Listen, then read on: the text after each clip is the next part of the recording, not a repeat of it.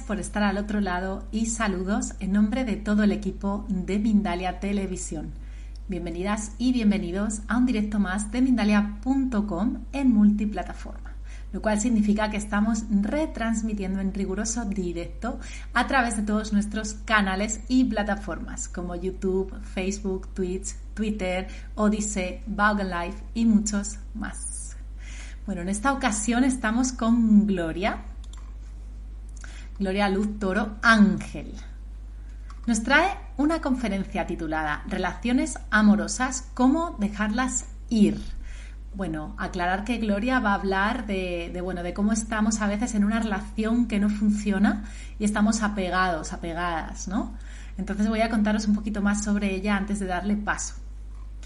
Gloria Luz Toro es psicoanalista, escritora y conferencista. Su posición al realizar estas tres tareas es la de maestra. Ama acompañar a otros a enterarse de su responsabilidad en el sufrimiento que les acontece y apuntalar sus vidas hacia el bien vivir. Bueno, qué bonito. Ahora sí vamos a darle paso a nuestra querida Gloria. ¿Cómo estás, Gloria? Hola a todos, ¿cómo están? Estoy muy feliz de estar con ustedes. Elena, qué rico verte. Igualmente, Bella. Bueno, estamos deseando oírte esas claves que nos vas a dar para dejar ir las relaciones eh, tormentosas, difíciles, tóxicas, ¿no? Como cada uno lo quiera llamar. Así que no te quito ni un minuto más y nos vemos después en preguntas. Gracias, Elena. Entonces comencemos.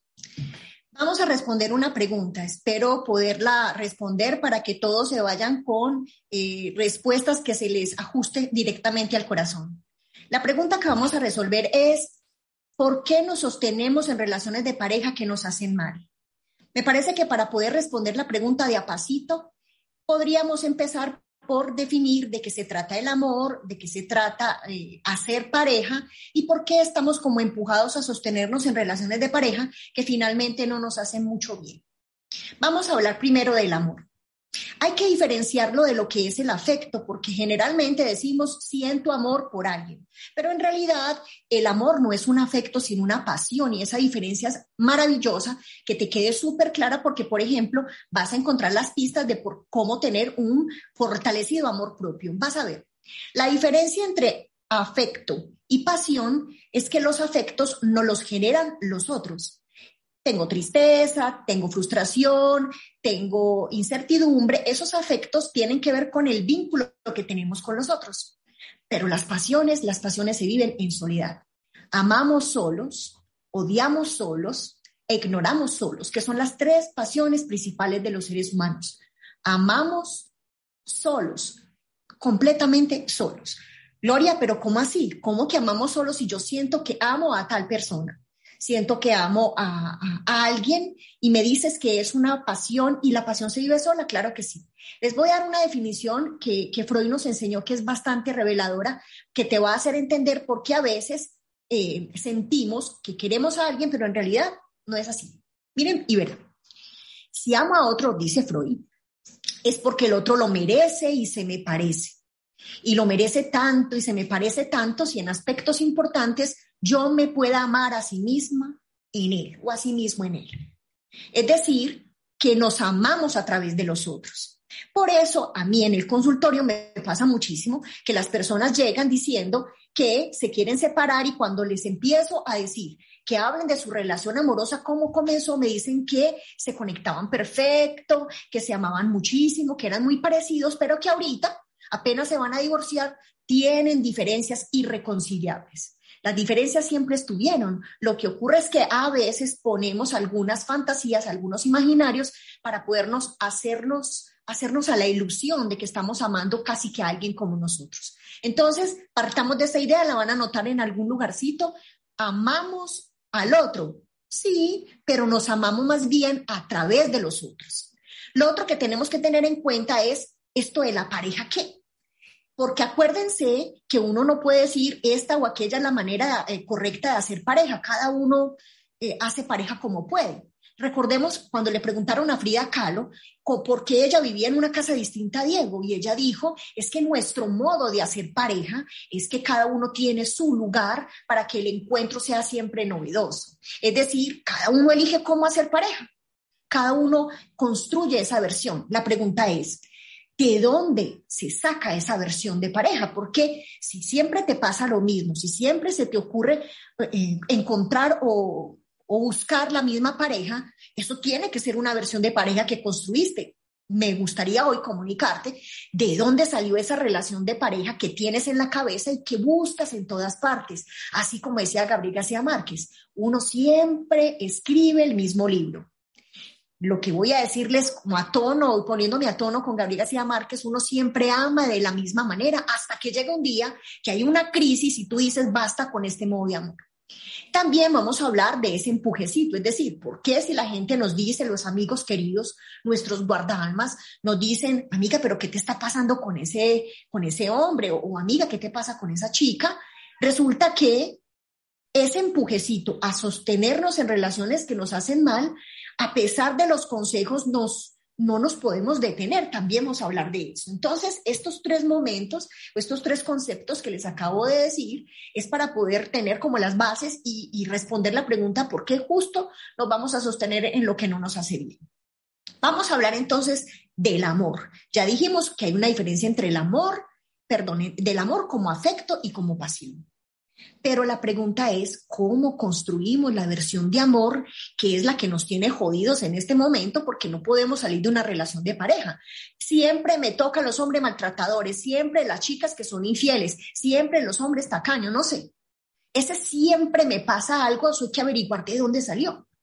Resulta que para poder, si quieres tomas nota, vas a poner eh, eh, la palabra amor y vas a preguntarte por lo siguiente, ¿cuál fue tu primer amor? Por supuesto, tu primer amor no es Juan, Pedro, Martina, no, tu primer amor es la madre. Entonces, eh, si me fueran a preguntar dónde hay que escarbar para poder averiguar qué me está pasando en la actualidad, escarba un poquito en tu relación con la mamacita. Así le decimos acá en este país. Escarba un poquito en cómo te relacionas con la madre, que fue tu primer amor. ¿De acuerdo? El punto es que el amor de la madre, por lo menos en este lugar del mundo, es un, se valora, se aprecia, eh, queremos mucho a las madres, no sé qué. Pero el punto, yo creo que hasta de manera excesiva a veces, el punto es que esa madre guarda un secreto y ella a veces ni siquiera sabe que lo está guardando. Para poder enterarse que lo guarda, tiene que hacer un proceso terapéutico, como para poder decir, ese secreto ya está revelado frente a mí. El secreto que guardan todas las mamás es que ya no son únicamente mamás, sino también mujeres.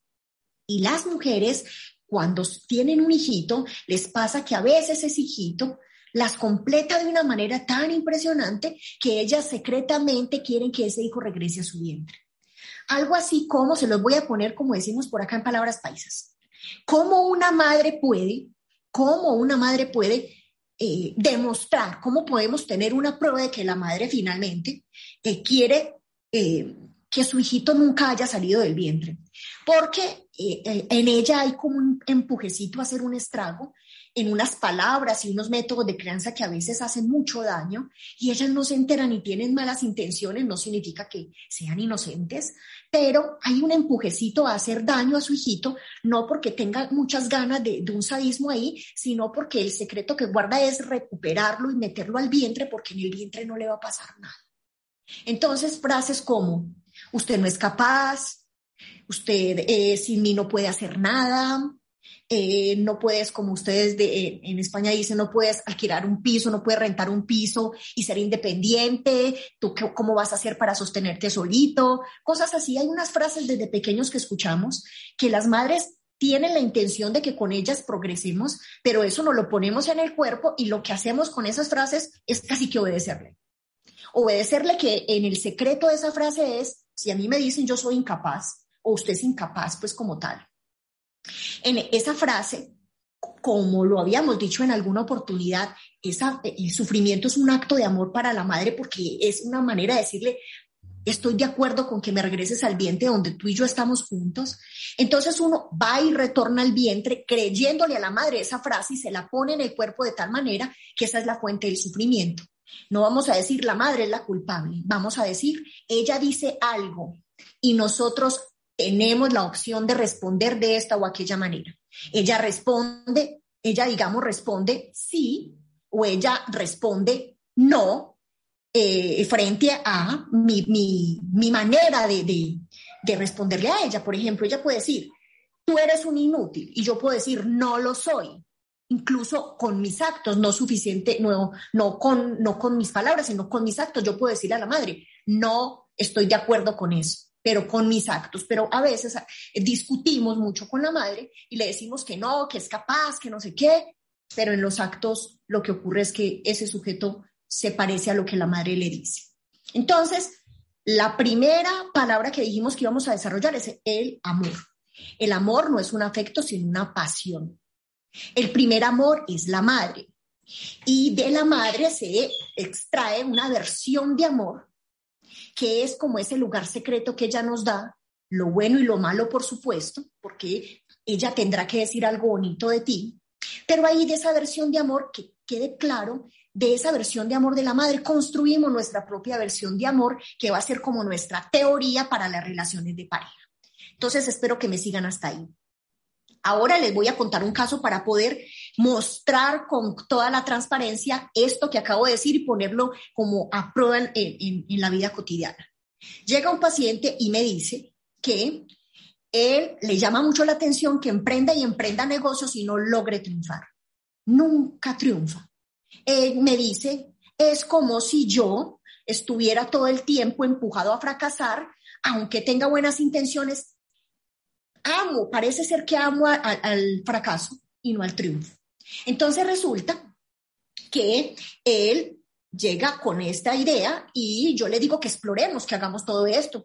¿Por qué te estás tratando así? Porque finalmente se estaba tratando muy mal, creyendo una cosa, que, diciéndose yo quiero triunfar, pero finalmente actuando lo que yo pude calcular como una versión de amor para la madre, pero teníamos que explorar. Resulta que comenzamos a conversar y él me dice que como nació enfermo, la madre lo puso siempre en un lugar de tú no puedes solo, tú no puedes solo, tienes que tener compañía, tienes que estar siempre pendiente, tienes una enfermedad de cuidado y él se pone esa enfermedad en el cuerpo de tal manera que no hace con ella eh, una posición hacia la salud, sino que se identifica con la enfermedad y se vuelve un chico que no puede estar solo. ¿En qué punto es que fracasa? Que siempre se las ve con un montón de socios, ¿cierto? Un montón de personas, porque como la madre le ordena no estar solo, él se hace siempre un socio para poder entonces estar acompañado y de alguna manera resolver eso que la madre le dice, que no puede estar solo, pero como tiene un empuje tan pasivo, en el psicoanálisis lo decimos femenino, es decir, muy pasivo frente a sí mismo, entonces resulta que su posición pasiva le impide estar activo frente a ese socio y poderle decir, estamos en iguales derechos porque pusimos lo mismo de capital, por ejemplo, y se pone pasivo y se pone en la misma posición de un niño frente a una madre, que en este caso es el socio, y entonces empieza la función del sufrimiento y empieza el fracaso porque no se da un lugar en esa sociedad por ejemplo. Entonces vamos hasta ahí. Ahora vamos a hablar de dónde sale la versión de pareja, porque lo que dijimos es que la versión de amor que llevamos a la relación de pareja eh, depende de lo que hayamos vivido con la madre. Depende, no es que es exacto, sino que ella nos hace un estrago, porque es su función. Gloria, ¿por qué? Porque es así. No tenemos cómo calcular por qué sucede eso en el ser humano, pero resulta que la madre produce un estrago, resulta que entonces yo digo sí o no a ese estrago, hago una respuesta con ese estrago y con ese estrago construyo una versión de amor que voy a llevar a la pareja. Pero la pregunta es, ¿cómo construyo mi relación de pareja? Entonces, en la relación de pareja tenemos que tener dos cosas claras. La teoría sobre qué es una pareja ya la tenemos con la madre, porque fue nuestro primer amor pero el trabajo de campo lo hacemos con los hermanos. Ah, es que yo soy hija única, hijo único. No te preocupes que también hiciste una, una construcción de lo que es la pareja, porque siempre hay un hermano por ahí. Un hermano puede ser la, el hijo de la persona que nos ayuda en casa, un primito, un amigo en el preescolar. Hay alguien con el que rivalizamos, que queremos ser como él, hay alguien que amamos muchísimo, pero al mismo tiempo odiamos y queremos como, como hacerle daño. Siempre los niñitos viven esa experiencia, eso se llama complejo de intrusión. El complejo de intrusión es la experiencia de hacerse a un hermano. Cuando digo hacerse es que tú puedes tener dos, tres, doce hermanos, como en este país que a veces son más los hijitos, y entonces escoge solamente uno. No es que los otros no sean hermanos, sino que con uno vives la experiencia de lo que implica vivir el amor y el odio al mismo tiempo. Pero ¿por qué se vive esa experiencia? Porque el amor y el odio y la rivalidad que tenemos la vivimos justo para hacerle una pregunta a la madre. Y es quién es el más amado. Para los que son papás y mamás, cuando sus hijitos estén peleando, no se les vaya a olvidar que no se pueden poner de parte de ninguno, porque lo que los hijos hacen cuando están peleando es hacer esa pregunta, ¿a quién amas más? Entonces, la respuesta generalmente por, por, prácticas de crianza es proteger al pequeño que porque al grande se le supone más edad y entonces empieza el mayor a sentir que es el desplazado fuera de que acaban de desplazarlo del lugar del hijo único y empieza la función, empieza el sufrimiento porque estos empiezan a pelear para hacer una y otra vez la pregunta y con esas peleas llamar a la madre. En mi práctica como mamá, por ejemplo, cuando mis hijitos han peleado, yo me pongo a distancia y les digo, aquí tiene que resolver ese problema, no me pongo de parte de ninguno de los dos, tiene que resolverlo, van a hacerse a unas disculpas, a una discusión y ya, y pronto, y con fuerza, y ya en decisión, porque no me voy a poner de parte de ninguno y eso ha fortalecido la relación de ellos de camaradería, de tal manera que cuando alguno de los dos me va a contar algo del otro, yo le digo a un hermano, no se le echa al agua, que es una manera de decirte, se le se dice cosas y secretos de él. Ustedes tienen una relación que hay que respetar y así de a poco voy entregándoles mi corazón y mi sabiduría para que ellos vayan eh, formando una relación de pareja en la que no tengan que hacerse daño, por ejemplo. Entonces, tú con un papelito ya escribiste amor y viste cómo te relacionas con tu mamá, ¿cierto? ¿Cómo te relacionas con ella? El punto es que como te relaciones con ella, construiste tu versión de amor propio. Vas a ver por qué es importante para poder continuar con lo que implica la pareja. Acuérdense, con la madre construimos nuestra versión de amor, no solo la versión de amor para estar con alguien, la versión de pareja que vamos a usar es muy importante, pero la versión de amor propio es definitiva eh, en esa relación. Cómo te trata tu madre es una pista para saber cómo te tratas tú, cómo construiste tu amor y cómo te haces tratar, por ejemplo, de tu pareja, eh, de la que estás saliendo o de la que quieres, eh, con la que estás y quieres, por ejemplo, salir. Entonces, como dijimos, el complejo de de intrusión, perdón, es la experiencia de, de tener un hermano. De esa experiencia de tener un hermano se construye la relación de pareja que vamos a vivir. Si bien la madre es la teoría, con tus hermanos construyes lo que significa o vives lo que significa el trabajo de campo. ¿De acuerdo? Entonces, ya tienes ahí un montón de pistas. De esta manera me relacioné con la madre, esto fue lo que viví con mis hermanos y vas a ver las casualidades tan hermosas, y digo hermosas porque es muy hermoso vivir una vida tranquila, llena de calma, porque uno llega, llega a un punto donde empieza a ver las conexiones maravillosas y decir, oh, por Dios, por ejemplo, como el caso que les voy a, a contar, oh, por Dios, siempre me meto con hombres que están menores que yo, y no necesariamente en edad, sino en estatus, en todos los progresos que han tenido, siempre son menores o digamos menos que yo en algún aspecto o muchos aspectos, tan extraño. Yo tenía siempre un hermano al que cuidaba porque de algún modo me sentía su madre. Van a ver, empiecen a pensar lo que siempre les pasa con sus relaciones de pareja, devuélvanse a la infancia y a la adolescencia que tuvieron, van a ver lo que pasó con los hermanos y lo que van a poder encontrar son un montón de conexiones que les van a dar unas pistas de qué está repitiendo, que es un paso para poder salir de una relación amorosa que nos hace mal, que ahorita se los voy a decir cuáles son los pasos que les recomiendo para cuando tengas un problema como este. El, caso que les voy a contar fue muy impresionante y creo que es un síntoma que se está presentando mucho como en la contemporaneidad y sobre todo después de lo que nos pasó con la pandemia. Es una chica que se presenta diciéndome que tiene una crisis de pánico. En la crisis de pánico, entonces, se le presenta como una imposibilidad de salir a la calle después de que fue robada y ella, eh, afortunadamente no le pasó nada en su cuerpo, pero ella dice, me robaron algo mío y no sé qué es. Cuando empezamos a conversar, me pudimos llegar a la conclusión de que aquello robado, que no fue su cartera, sino aquello robado en ese instante tan triste, es que le robaron una idea. A mi gusto, siquiera que se la robaron. La idea que le robaron fue yo puedo con todo. Eso fue maravilloso que ocurriera. Eh, eh, hay algo que me parece hermoso y es una mala noticia. Una mala noticia a veces no es una mala noticia, sino un regalo mal envuelto del cielo.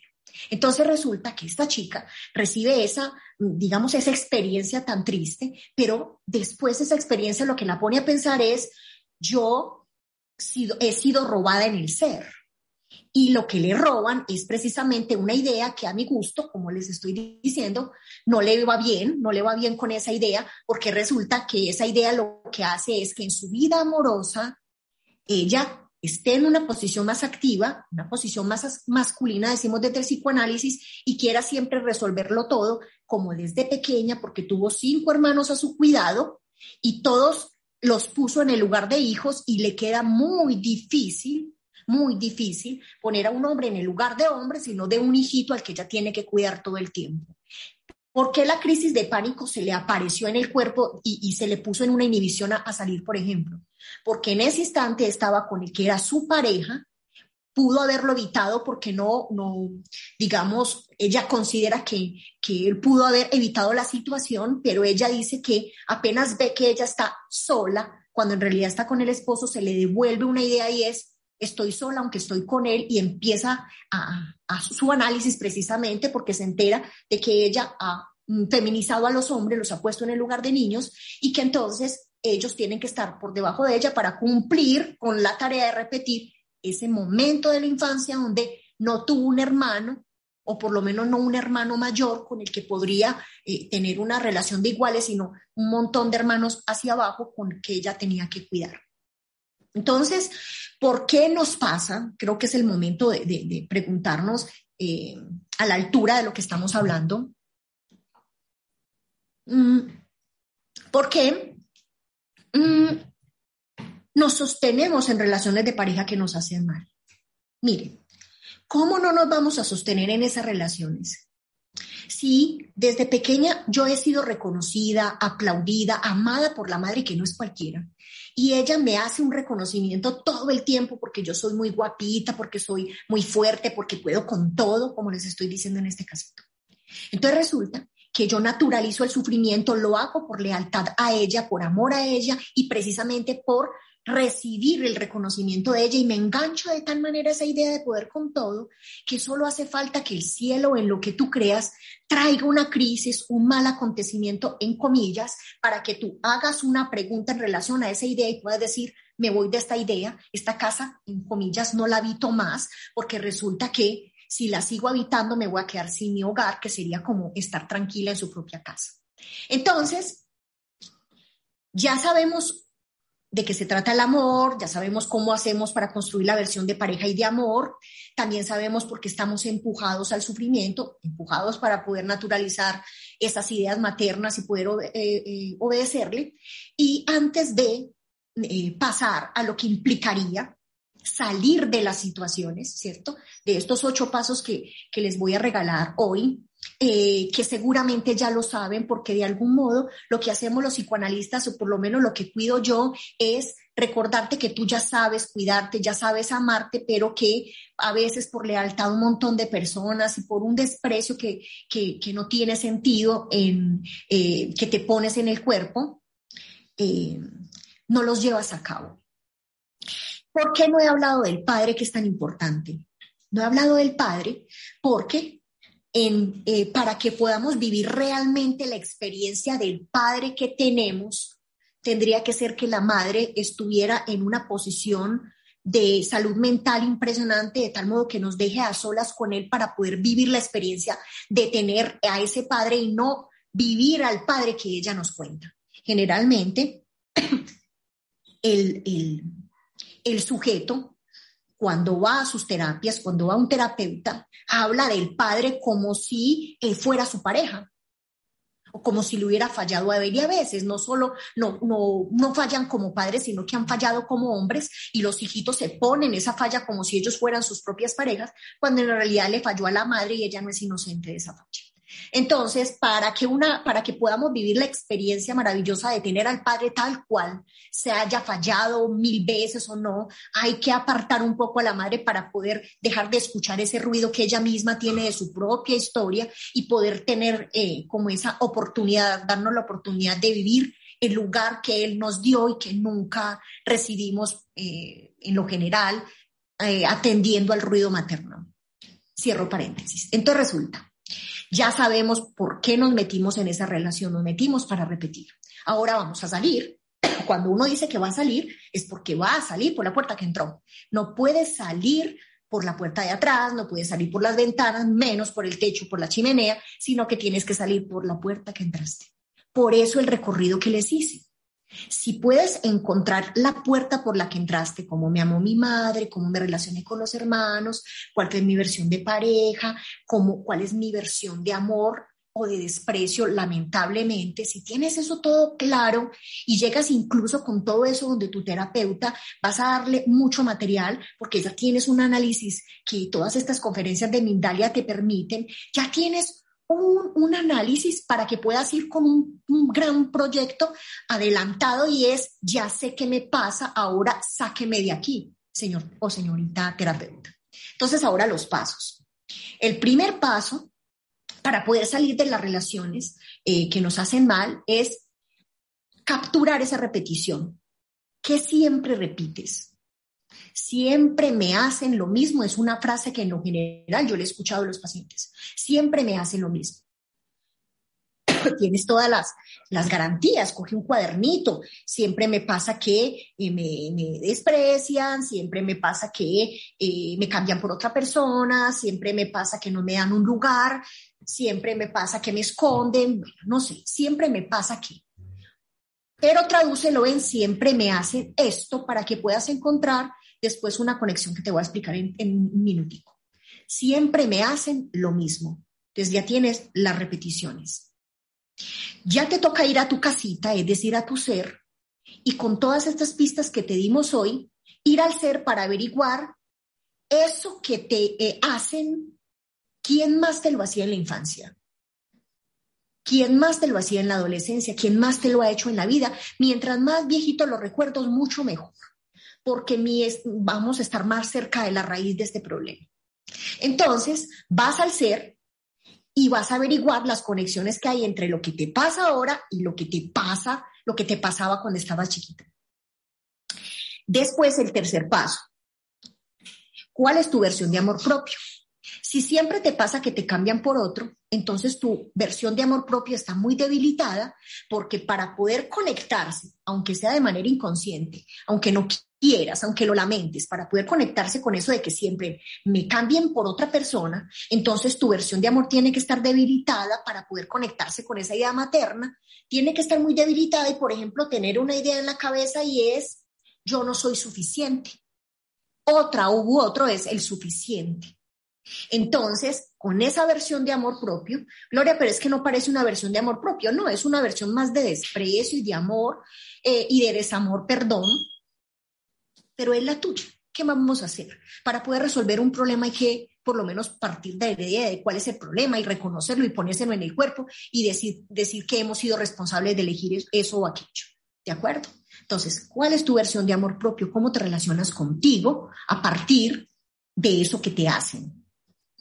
Para que puedas encontrar apenas, eh, eh, apenas tengas claro cuál es tu versión de amor propio, para que tengas súper claro que el primer punto que dijimos fue que siempre me hacen lo mismo para que veas que te lo haces tú. Siempre me hago lo mismo y quites en la, en la, de la relación, quites de la relación de pareja la idea de que él es el responsable, sino que tú eres el responsable. Yo no estoy diciendo que la pareja que te hace mal, que te hace sentir triste, yo no estoy diciendo que es inocente. Él tiene que hacer o ella tiene que hacer su propio trabajo. Lo que te estoy diciendo es, si te centras, si te distraes muchísimo en pensar que el otro te lo hace, no vas a tener la oportunidad de ir a tu casita, a tu ser y averiguar qué es eso que tú te haces para ser leal con algo que tienes que soltar ya. ¿De acuerdo? Y parte de soltarlo es hacerlo consciente, decir, bueno, esto es mío, esto me lo estoy haciendo para que por lo menos el primer paso, cuando uno se está haciendo lo mismo, es decir, qué vergüenza, qué, qué culpable me siento de estar haciéndome lo mismo, ¿cómo se me ocurre que, me voy a... ¿Cómo se me ocurre que voy a estar haciéndome lo mismo? La otra, la otra, la otra indicación que les doy es que apenas, entonces ya sepas que no, es, eh, no eres inocente, vivas un romance contigo. Tienes que volver a la infancia para que entonces pagues el precio con tu terapeuta, con tus propios modos, pagues el precio de haberte identificado con estas cosas, para que te des un precio, para que te des un lugar precioso y puedas recompensarte tú mismo. Bueno, muchísimas gracias, Gloria. Vamos a pasar a las preguntas del público, que hay algunas preguntas ya por aquí muy interesantes. Antes voy a pasar una pequeña información de parte del equipo de Mindalia. Queremos recordaros que esta emisión es posible gracias a la escuela Neurocoach Ancestral. Podéis encontrarla en escuela.neurocoach-ancestral.com. Bueno, ahora sí, voy a comenzar a pasarte esas preguntas. La primera nos la hace José Arturo Campuzano, que nos ve desde YouTube. Pregunta desde México, ¿cómo darnos cuenta cuando el amor se convierte en apego y de qué manera lo hacemos consciente para transformarlo en experiencia y no en frustración y dolor? Esa pregunta es hermosísima, caballero. Eh, mm, digámoslo, que la mejor indicación para darnos cuenta que ya no es amor una relación amorosa sana o tranquila, sino apego, es ese punto donde empiezas a renunciar a ti mismo. De pronto un día te levantas y ya no eres el que eras, ya te desconoces, ya tus amigos te dicen que no te ves como antes. Es como si muchas de las pruebas que hay en la cotidianidad, entonces empieza a aparecer que tú te abandonaste de alguna manera porque vives la vida del otro y se te olvidaron tus pasiones, se te olvidaron las cosas que te hacían feliz. Y entonces empiezas, por supuesto, porque eres un ser humano y hasta estamos empujados a eso, dices amar mucho a esa persona, te empiezas a pegar que es muy bello, a pegarse al otro porque se pega, apega uno a la vida del otro, pero resulta que como eres un ser humano, empiezas a cobrar con mal humor, con no responder sexualmente como esa persona quiere, con entonces ya si te piden una cosa más porque ya le entregaste tu vida de manera inconsciente, aunque eso no se diga, como te piden una cosa más como ir a saludar a alguien, visitar a la familia, hacer un viaje, te piden algo más e inmediatamente empieza, por ejemplo, el mal humor a obrar en esa pareja porque ya no quieres entregar sino nada, porque ya entregaste casi todo.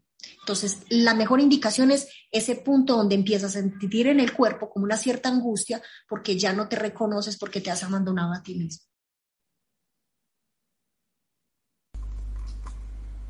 Bueno, interesantísimo y súper fácil de identificar. Muchas gracias, Gloria. Seguro que le es muy útil a nuestro amigo. La próxima pregunta nos la hace David Carreño, que nos ve desde YouTube también. Buenas tardes. Pregunta desde Colombia. ¿Cómo sanar las heridas emocionales que traemos desde la infancia, estando en una relación de pareja, teniendo en cuenta que es un proceso individual? Y luego nos pregunta, muchas veces hacer ese trabajo puede generar aún más sufrimiento y dolor. Ahí, ¿cómo sanar las heridas? Y por supuesto que ese trabajo trae, digamos, un dolor a veces mayor. Yo creo que por eso, Elena, es que algunas personas no se atreven a ir a un terapeuta a hacerse cargo de esas heridas porque va a doler mucho. Pero si va a doler, que duela con estilo. Y, entonces que nos duela para solucionar, para salir, y no para estar como en nadando en las mismas aguas. Para sanar esas heridas hay una clave importantísima.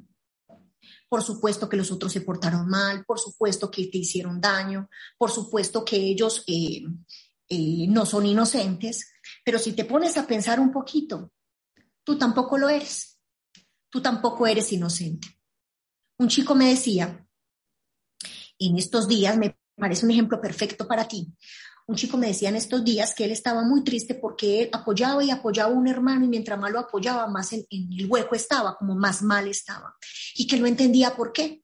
Cuando le pregunto por esa relación con su hermano, me dice que él cuando está pequeño lo llevan a un psicólogo porque él tiene muchas ganas de matarlo y lo dice. Con cinco años, quiero matar a mi hermano. Entonces, por supuesto, todos los familiares se alertan, lo llevan al psicólogo para que él trate esto y resulta que cuando ya son adultos, por supuesto, se convirtió casi que en el padre. Él me dice, yo lo apoyo, yo lo quiero, yo todo el tiempo lo respaldo, lo que tenga que hacer por él, lo que tenga que desprenderme por él, pero resulta que ahí no es inocente, aunque sea el buen hermano porque resulta que no es tan buen hermano en tanto que lo necesita en fracaso para poderlo seguir ayudando y poder seguir calmando la culpa que tiene por haber deseado su muerte. Entonces yo creo que debemos pensar un poquito mal de nosotros cuando eh, vamos a recordar la infancia para que no nos hagamos los inocentes y podamos un momentico de responsabilidad consentirnos y decir, bueno, yo no soy inocente, eso que hice o de eso que me hicieron, yo qué hice con eso, y qué daño me hice, qué daño todavía estoy haciendo, Elena. Resulta súper interesante lo que comentas porque además nos saca del lugar de víctima, ¿no? Nos hace hacernos cargo de, nuestro 50% y eso por supuesto pues sí es empoderador y ayuda a sanar. Así que mil gracias Gloria, muy de acuerdo. Bueno, estamos llegando al final, pero seguro una o dos preguntitas más eh, las vamos a responder. Así que vamos con la de nuestra amiga Gilda Arredondo, que nos ve desde YouTube. Pregunta desde Argentina.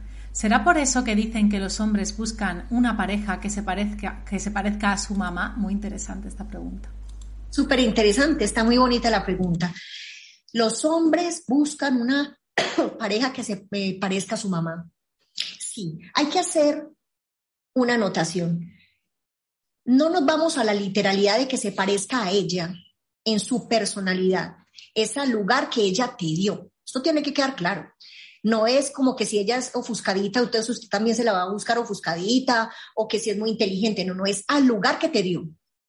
¿De acuerdo? Para poder vivir esa experiencia y con esa teoría es que uno se va con los hermanos a repetir la cosa para saber si con los adultos también nos funciona, digámoslo de esa manera. Sí, es a ese lugar que la madre te dio. Por eso es tan complicado, tan complicado cuando un hombre está todavía muy pegado a la madre porque eh, ese, ese, digamos, ese apego a ella eh, lo pone en una disposición, por ejemplo, en ser don Juan.